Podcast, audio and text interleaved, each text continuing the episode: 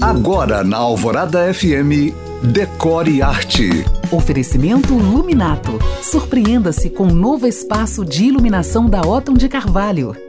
Dia desses eu falei do papel dos tecidos na decoração e contei das duas categorias, os performáticos e os decorativos. E hoje eu dou exemplos. Entre os performáticos você tem o pet friendly, para quem tem bichinhos. Esse é um tecido mais resistente a abrasão e unhas.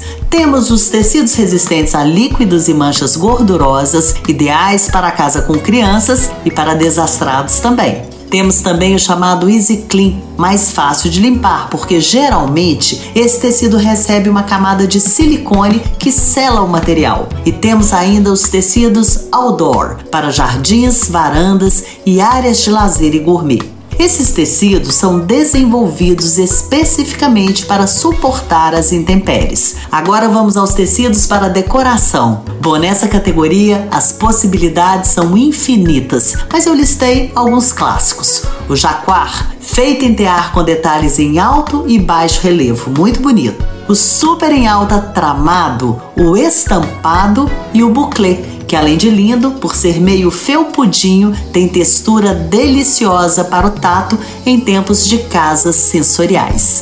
Se você chegou agora, pode ouvir este podcast novamente no site da rádio. Para receber toda semana projetos lindos, deixe seu e-mail no meu blog. É youcanfind.com.br. Eu sou Janina Esther para o Decore Arte.